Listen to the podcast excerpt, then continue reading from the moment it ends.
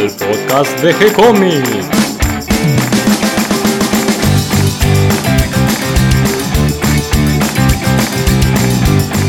Muy bienvenidos a un nuevo episodio de G-Comics, el podcast donde hablamos de todas las técnicas necesarias para realizar un cómic, cómo dibujar un manga y todo el conocimiento requerido para dibujar esa historieta que tenemos dando vuelta en la cabeza. Mi nombre es Gonzalo García y mi intención y la de todos los que hacemos G-Comics es colaborar con aquellos que estén interesados en avanzar, en progresar, en mejorar en su formación como dibujante de cómics. Y hoy viernes, completando otra semana de mucho dibujo, vamos a hablar de BD y por eso me voy a contactar directamente y sin ninguna intro especial con Mario Working. Hola Mario, ¿cómo estás? Hola Gonzalo, ¿cómo estás vos? Bien, muy bien, muy contento de escucharte al otro lado de la línea, porque mm, hoy vamos a hablar de un gran autor de la BD, de André Franquin. Sí, sí, sí. André Franquin, sí, es uno de los grandes. O sea, a ver, si, si Hergé es el as de espada de la, de la escuela de, de Bruselas y, Jacobs es el de Basto para la escuela de Marcinelle, la de espada de Gillet y la de Basto claramente Franquin. Y yo creo que si tenemos que elegir de los tres mejores, pues del JJJ, creo que Franca es uno de los más firmes candidatos.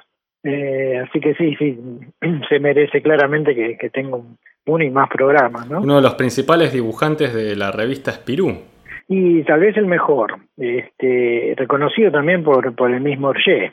Hergé decía que Francan era el, el, mejor dibujante y tenía razón, creo. Este, comparte bastante con Hergé, o sea, si bien es bastante más, más chico, eh, nació en el, en el mismo barrio, eh, en un suburbio de Bruselas, Etterbeek, no sé Etterbeek, que y comparte con no solo eso con con Hergé, tiene, algunas características la infancia de de Francan no fue, él no la recuerda, también te acuerdas que mencionábamos que Hergé de su infancia no, no tenía gran recuerdo, Francan mucho tampoco, era como Hergé muy autocrítico, especialmente de su propia obra y, con tendencia a la depresión. O sea que en eso se parecen bastante, ¿no? Eh, después, bueno, eh, ahí se, se, termina la diferencia, pero, pero bueno, tiene esas cosas que también han marcado un poco el, la vida de, de André Francan. Sí, Francan que de pequeño leía las historietas de Tintín, estaba entre, va, digamos, sus personajes favoritos en, en su infancia. Obviamente, como todo, como todo belga, digamos. Y además también, eh, según tengo entendido, fue a la misma escuela primaria que Hergé. En, el San, en, ¿cómo se llama? San Luc, ¿no? Puede ser. Eso no, no me acordaba, pero él estuvo un, un año ahí en esa escuela. Eh, pero puede ser, sí, sí, sí. Hablemos un poquito de sus influencias en la infancia, porque una característica de Francan es eh, su su tendencia hacia el humor, ¿no? Su dibujo es muy divertido, eh, el tipo de historias que cuenta. Así que él de, de niño se, se, se, deleitaba con, con El Gordo y el Flaco, las películas de Chaplin. Sin duda, y bueno, era... Él, él dice que él amaba reírse, que le gustaba hacer el, el, payaso, pero parece que la familia era muy seria, que no se reía nunca, bueno, y quedaba un poco medio de otras manos, pero sí, digamos que canalizaba con, con todos los programas y con los cómics americanos y obviamente también con con eh, con Tantam. Eh, es cómico porque él leyó la, primera revista Spirou, ¿viste?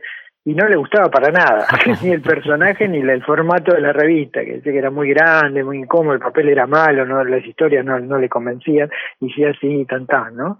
Y así que sí, como todos en esa época, una enorme influencia de, digamos, las películas americanas, de, de los dibujos animados americanos, del cómic americano y bueno, y de, de, los primeros este, maestros belgas, ¿no? Especialmente Hergé. Eh, y aparte, aparentemente era talentoso ya de chiquitito, porque hay un dibujo que el padre le sacó una foto, un tío le regaló un pizarrón, viste, con tiza chiquitito, pero que a los cinco años hizo un dibujo, la verdad, espectacular, de un, de un no sé si un gato una liebre con, con unas flores, y el papá quedó tan asombrado le sacó una foto y todavía queda el registro de ese dibujo. Y después a los 14 o un poco antes fue una, una exposición internacional y él presentó unos dibujos para un diario eh, creo que era la nación belga, y ganó el premio porque también ya, o sea que tenía el talento natural. Por supuesto los padres querían que él fuera agrónomo y él quería saber nada y le gustaba el dibujo y lo anotaron entonces en esta academia de San Luque, en San Gil, para, para estudiar, pero ahí estuvo un año nomás. Era una escuela de bellas artes, pero orientado al arte religioso. Sí, en general sí, y si bien él estuvo poco tiempo allí, le sirvió para conocer a, a una figura clave en el resto de su carrera, que es Eddie Pape. Sí, en realidad él, Eddie Pape, que era creo que tres o cuatro años mayor que él, él lo, conoce ahí. Eh, me parece que eh, aparte de Pape, no sé si Peyó, yo creo que Peyó estaba también en, ese colegio, en, en su año.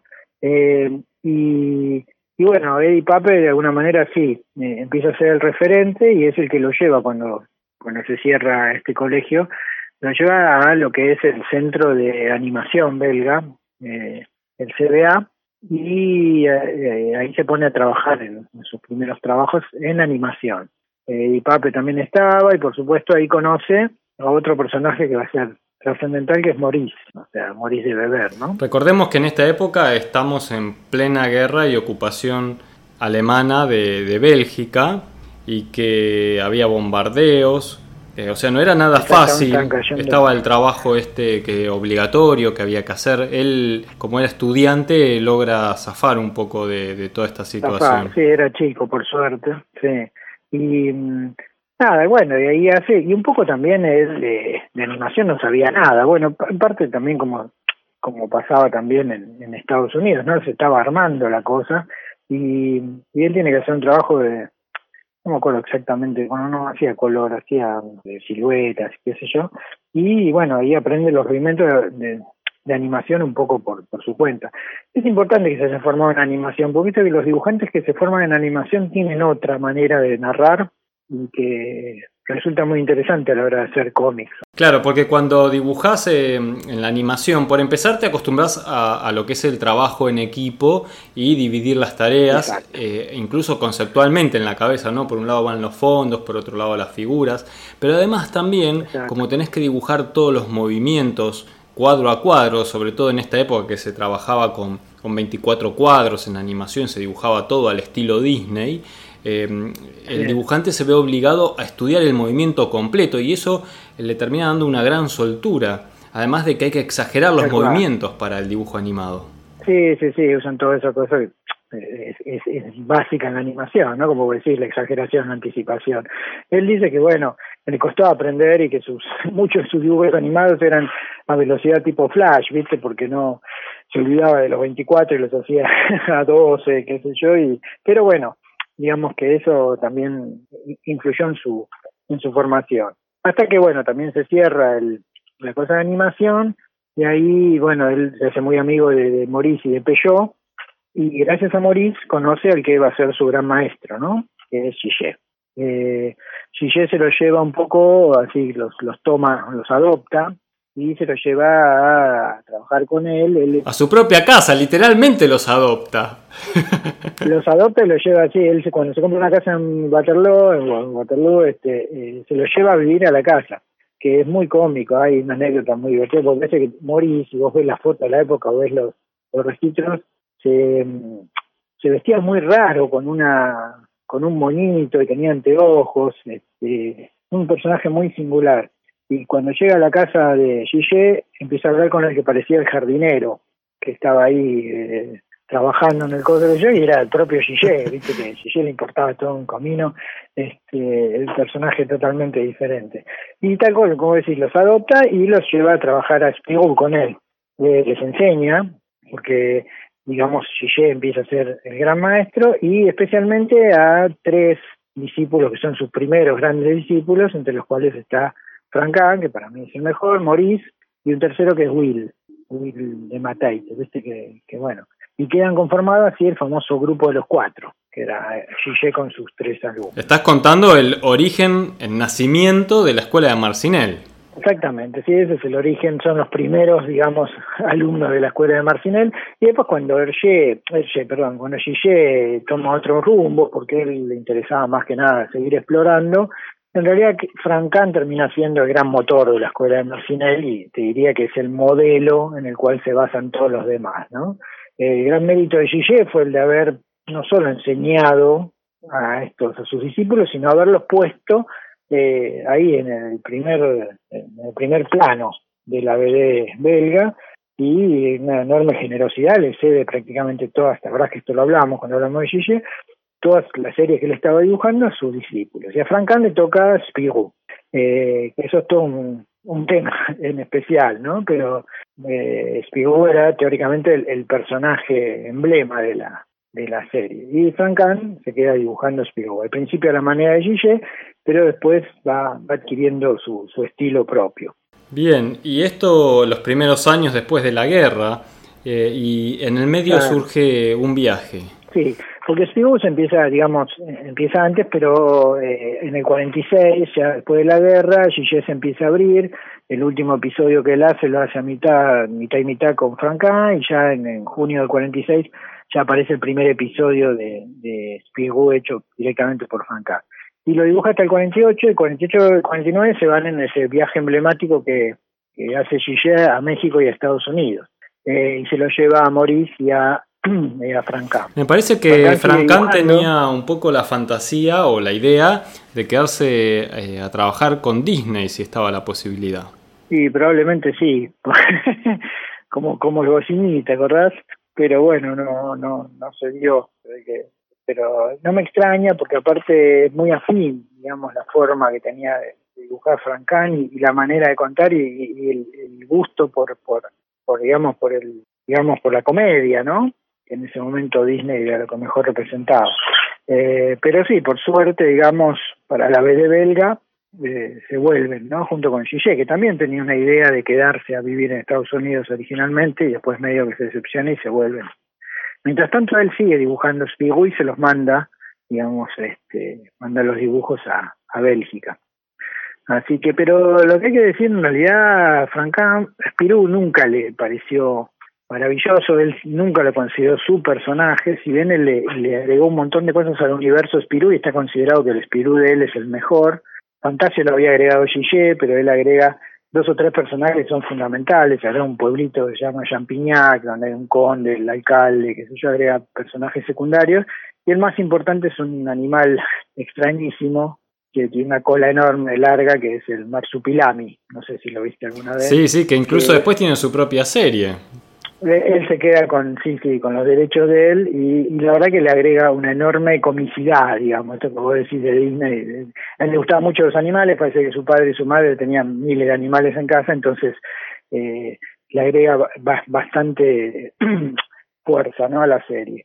Pero digamos eh, Spirou termina siendo una, una solución de compromiso. Él la sigue le cambia un montón de cosas cambia un montón genera su estilo que realmente se aleja un poco de la angulosidad de, de, de Gillet y, desarrolla una forma más redondeada, más Disney si querés, y, contando de una manera muchísimo más dinámica. La verdad que lo que marca el estilo Francan es este cómo, cómo, organiza los, los, dibujos, las páginas, los movimientos. Es, en ese sentido es brillante. Sí, la soltura de las figuras, ¿no? Son como, como muy sueltas, como que se mueven en la página, parece.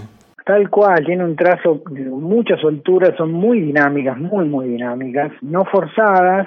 Este, tiene, evidentemente él era fanático de Okusai, viste el, el Okusai, el, japonés que hacía grabados, y, tiene, vos te cuenta en el manejo del color y, cómo, cómo cuenta, mete algunos fondos. Eh, la verdad que lo que él hace en Spigou es, es fantástico, pero él la verdad que nunca lo consideró como, como suyo y de hecho estos personajes secundarios que va creando a veces empiezan a tener más trascendencia y uno de los que él crea al final, ya casi con los que diría, al final no, la mitad de lo que está diciendo Spirou, que es un personaje que después se independiza que es Gastón, Gastón Lagarde, ¿no? Que termina siendo su personaje y cuando él deja de dibujar Spirou en, eh, a fines de los 60 eh, se queda con Gastón, que es su, su gran personaje. Por eso en realidad eh, él empieza dibujando en el 57, esa sería la serie más emblema de él, ¿no? Gastón Lagaz, que es un desastre, un, vago, despelotado, que por supuesto trabaja en Spigou y aprovecha para eh, contar también las internas, digamos, de toda esta escuela de Marcinel. Eh, Pero bueno, eh, él empieza a ser realmente el referente, Dupuy lo toma como referente y quiere que todos los dibujantes a partir de ahí que, que empiezan a trabajar en Marcina, que ya, ya hablamos mucho, Gidem, ¿no? Este, mismo Maurice Tillier y esas cosas, que adopten el estilo Francan. El estilo Francan empieza a ser el, el estilo estándar de esta escuela.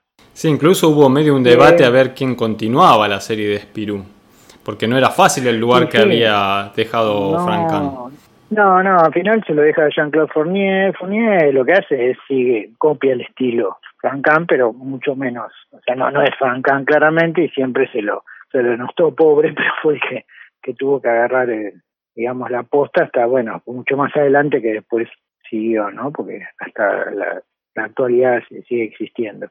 Eh, pero bueno, él lo interesante también que forma parte de todo este colaborativo gigante de la escuela Marcinel, entonces el gusto que él también tiene por los autos, por los animales, qué sé yo, empieza a plasmarse, ¿no? O sea, él, él empieza dibujando también los autos en Spirou y eso lleva al desarrollo que termina con Tillier, con Gidem, todos a, a, a seguir en esa en esa brecha. Claro, digamos que él marcó en la escuela de Marcinel por ahí el estilo más humorístico, ¿no? Se volvió la referencia del estilo humorístico, sí. porque Gillet me da la sensación que se volcó más por la aventura. Y Gillet estaba dibujando, ¿te acordás? En ese momento dibujaba todo. Sí, sí, bueno, al principio prácticamente la revista Spirou era Gillet. era él, claro. Y él, cierto, él probaba, entonces le gustaba más el estilo realista, que yo, pero mucho lo hacía, creo que por compromiso. Es cierto que la cosa de broma, porque él después termina haciendo Jerry Spring, que es su, su serie más importante, que es más bien realista. Eh, es como vos decís, el estilo más, más cómico, claramente lo, lo aporta Frank Camp. Eh, y por supuesto todos sus amigos que, que, realmente eso también como vos decís no es como vienen todos de la escuela de la animación es como que el trabajo es colaborativo ya casi de, desde el vamos. Y todos participan y todos este de alguna manera son responsables de ese crecimiento personal. Pero claramente Franca era el mejor de todos eso a mí no me cabe duda. Por supuesto el problema que choca en algún momento con Dupuy que era el tipo que el editor que más o menos marcaba la línea, se enoja, en el 55 se cruza y se va a Journal Tantan, enojado con, con Dupuy. Y por supuesto Orge, que en ese momento era el director artístico, lo recibe con los brazos abiertos. Orge mismo dijo que para él Francan era el mejor dibujante. Y ahí empieza a dibujar una serie importante llamada Modeste Pompón, que, digamos, si bien tiene el estilo de Spigou, ya le agrega cosas más digamos, de avanzada.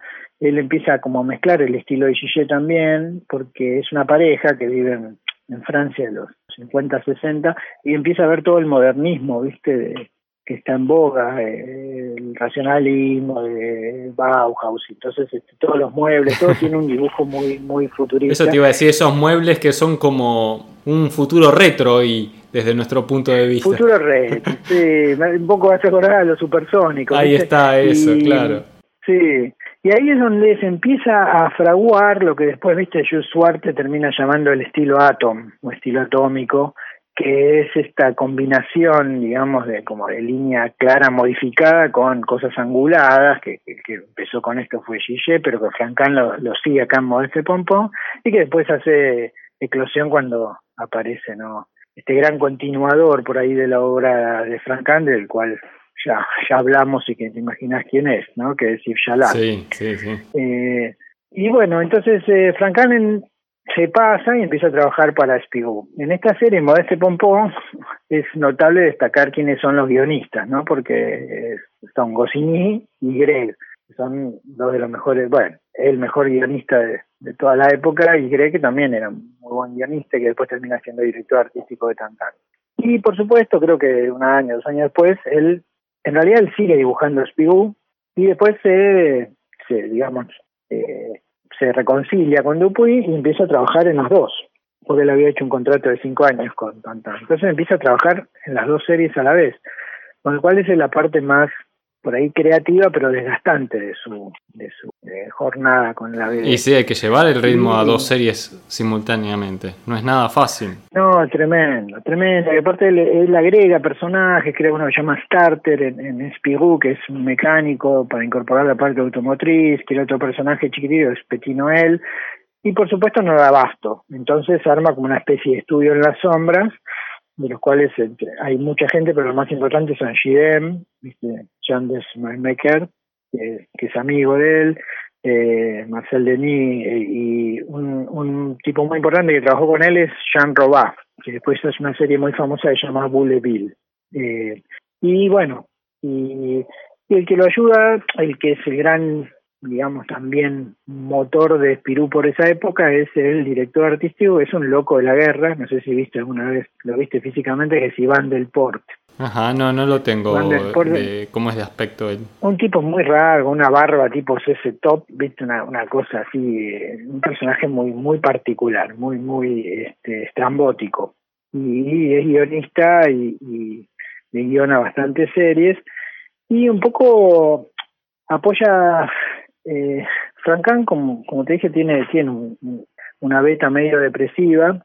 Es un tipo, por un lado, muy este con mucha, digamos, preocupación social, un tipo, por ahí a diferencia de Hergé, que era más realista, realista en el sentido del reino y todo esto, este era mucho más este, demócrata y tirado a la izquierda, eh, un tipo muy, muy preocupado por la guerra, el hambre, realmente tenía una conciencia social importante y por supuesto un tipo muy sensible, ¿no?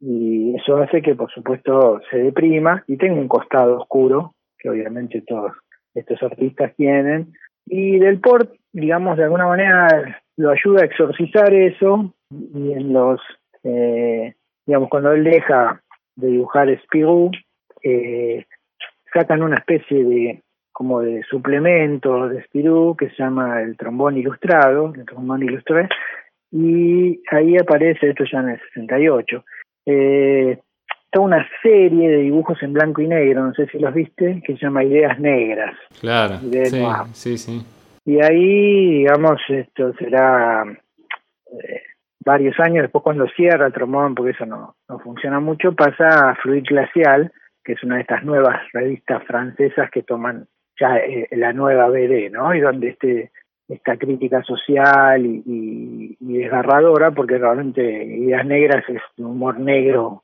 tremendo, muestra, digamos, este, todo, todo el, todo el deterioro que estaba sufriendo la, la sociedad en ese momento, ¿no?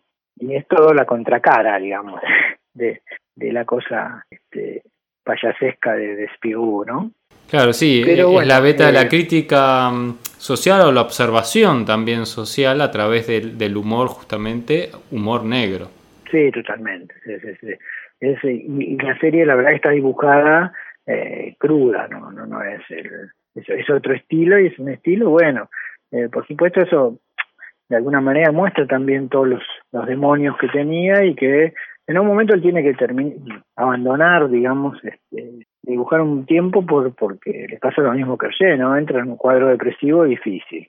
Así que, pero bueno, este, sigue adelante y... ¿Y cómo termina su carrera?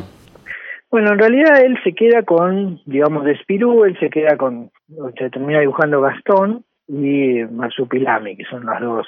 Eh, muchas de las series que él estaba haciendo, como Modesto Pompón en Tantán, cuando él la deja, termina el contrato, la sigue Dino Atanasio, que era otro dibujante importante, Mitei, que ya, hablamos, y, y, que por ahí se sigue dibujando hasta ahora. Y eh, Spirú, por supuesto, la sigue Fournier, y él se queda con esto, con Marsupilami, que después igual también se lo cede a un, dibujante que él forma, y eh, Gastón es su personaje emblema.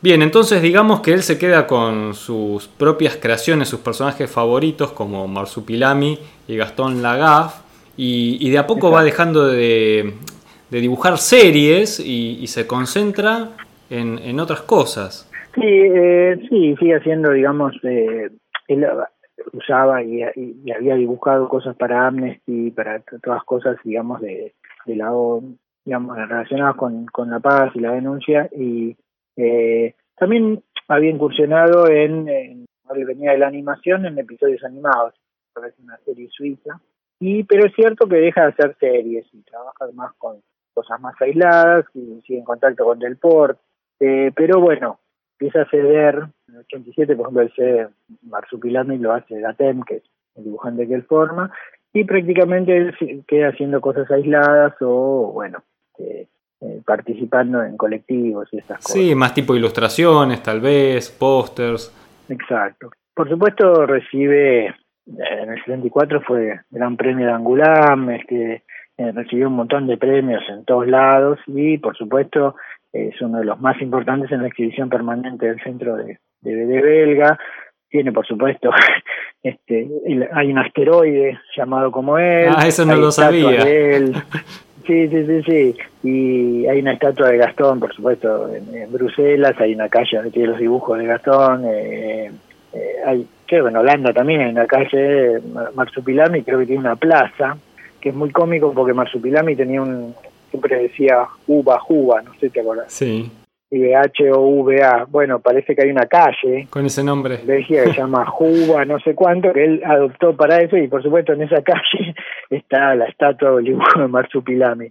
Eh, en Charleroi, que es donde está la escuela de Marcinel, hay por supuesto estatua de Marsupilami y que él, digamos, en Bélgica es uno de los personajes más importantes. Y tal vez lo más interesante que se puede decir, porque independientemente de su obra, que es monumental, es la influencia que, tuvo, ¿no? O sea, la escuela que él marcó y realmente la escuela de Marcinel es él, y todos los que fueron influenciados por él es, increíble, y, incluso en distintos lugares del mundo, no solo, en Bélgica, en Francia, claramente, bueno, hablamos Yalan tiene una gran influencia de Francan también, y en España también, porque viste que hay un personaje, o dos personajes famosos en España, que son Mortadelo y Filemón. Sí bueno, el dibujante, que se llama Ibáñez, eh, digamos, se, se, nota la influencia de, de Francán en él y ahí cuando él saca una serie, hay una serie que, eh, realmente se parece muchísimo a Gastón, este, eh, así que la, influencia en, España también es importante. Y bueno, y toda esta escuela de Marcinet claramente el modelo en que todos los demás se formaron es, es, es Me gusta muchísimo cómo, a pesar de que ya nos dejó y que queda su obra, también es recordado a través de todas estas pequeñas cosas, ¿no? Y no tan pequeñas como, como los nombres de las calles o las estatuas, estas cosas, eh, digamos, que uno se las puede encontrar en lo cotidiano, también me resulta muy, muy divertido y una linda manera de recordar a un autor tan importante como André Francan. Así es, sí, sí, eso bueno, eso es lo que tal vez este, marca muchísimo, ¿no? Lo, el pueblo belga que, que, reconoce a esto como parte de su, acervo cultural y, lo homenajea. Este, Francan es una figura muy importante porque aparte da la sensación de que era una muy buena persona, muy sensible, muy, muy generoso y muy autocrítico. Aparentemente era tremendo con él mismo, él no se consideraba bueno, por ejemplo, eh, cuando todo lo demás lo consideran el mejor, ¿no? Eh, y, bueno, y eso que ha llevado de alguna manera la antorcha de Hergé y Gillet y la, la, hizo crecer y, siguió esa continuidad después que aparece con, con la línea clara de Usuarte eh, y explota en los 80, ¿no? La verdad que acá es una figura fundamental. Eh, probablemente acá no sea uno de los autores más conocidos porque no, yo no me acuerdo que, que Spirou yo no leía Spigou de chico, no sé si... Eh, no hay publicaciones por lo menos eh, en forma de álbum aquí en Argentina que yo sepa. No, sí, yo no, no me acuerdo tampoco, por supuesto Tantan sí, porque llegaban los álbumes. Este, no me acuerdo tampoco en la Villica, ¿no? que debería haber salido, porque yo del Marsupilami tengo cierta idea. Eh, yo me acuerdo haber leído de, de chico algo de Frank en Pero yo no sé si era, no sé si era de Spigou o era de Marsupilami cuando ya era un personaje en sí mismo. Me parece que era de Marsupilami. Pero lo tendríamos que confirmar. Le, podríamos preguntar eh, a Claudio, que él debe tener algún ejemplar seguro guardado en su biblioteca y nos lo puede confirmar. Mario, creo que ha sido un lindo recorrido y un lindo recuerdo de André Francam. Y antes de despedirnos, te quería preguntar cómo va tu nueva novela, porque sé que estás avanzando y aprovechando el verano y tal vez un poco el receso de, clases y de actividad docente que te deja un poquito más de tiempo libre para escribir. Sí, sí, sí, avancé, todavía no, no, no la terminé. Eh, en realidad, bueno, al final ya se lo tengo, pero estoy terminando la parte media, ¿no? De, articular, digamos, la, primera con la última parte. Eh, sí, espero por ahí en febrero ahora terminarla y mandarte, aunque sea, que algún capítulo para que mires o incluso para que cuelgues y la gente piense. Uy, qué lindo, qué lindo compartir un poco todo tu trabajo y que, que puedan ir los lectores descubriendo tu obra. Así que dale, voy a estar esperando, Mario, y te agradezco nuevamente este ratito en el que estuvimos conversando un poco de BD. Dale, no, gracias a vos, Gonzalo. Y bueno, un abrazo grande. Un abrazo, Mario. Hasta pronto. Chao, chao. Hasta aquí llega el programa de hoy. Espero que toda esta información les haya resultado útil e interesante y hayan disfrutado la charla con Mario Working tanto como la disfruté yo. Gracias a todos los que nos comparten en sus redes sociales y ayudan a que cada vez seamos más. Recuerden que pueden escucharnos en iTunes y en iVoox y que si les gustó el programa pueden darnos un me gusta, escribirnos una reseña, también acercarnos sus propuestas y sugerencias a través del mail para encontrarlo en el sitio web de gcomics.online donde también compartimos con todos ustedes cómics, manga, historietas que los artistas nos comparten generosamente. O si lo prefieren, nos pueden escribir a través de nuestra página de Facebook. Les responderemos siempre con alegría y continuaremos publicando nuevos episodios. Gracias a todos y hasta la próxima.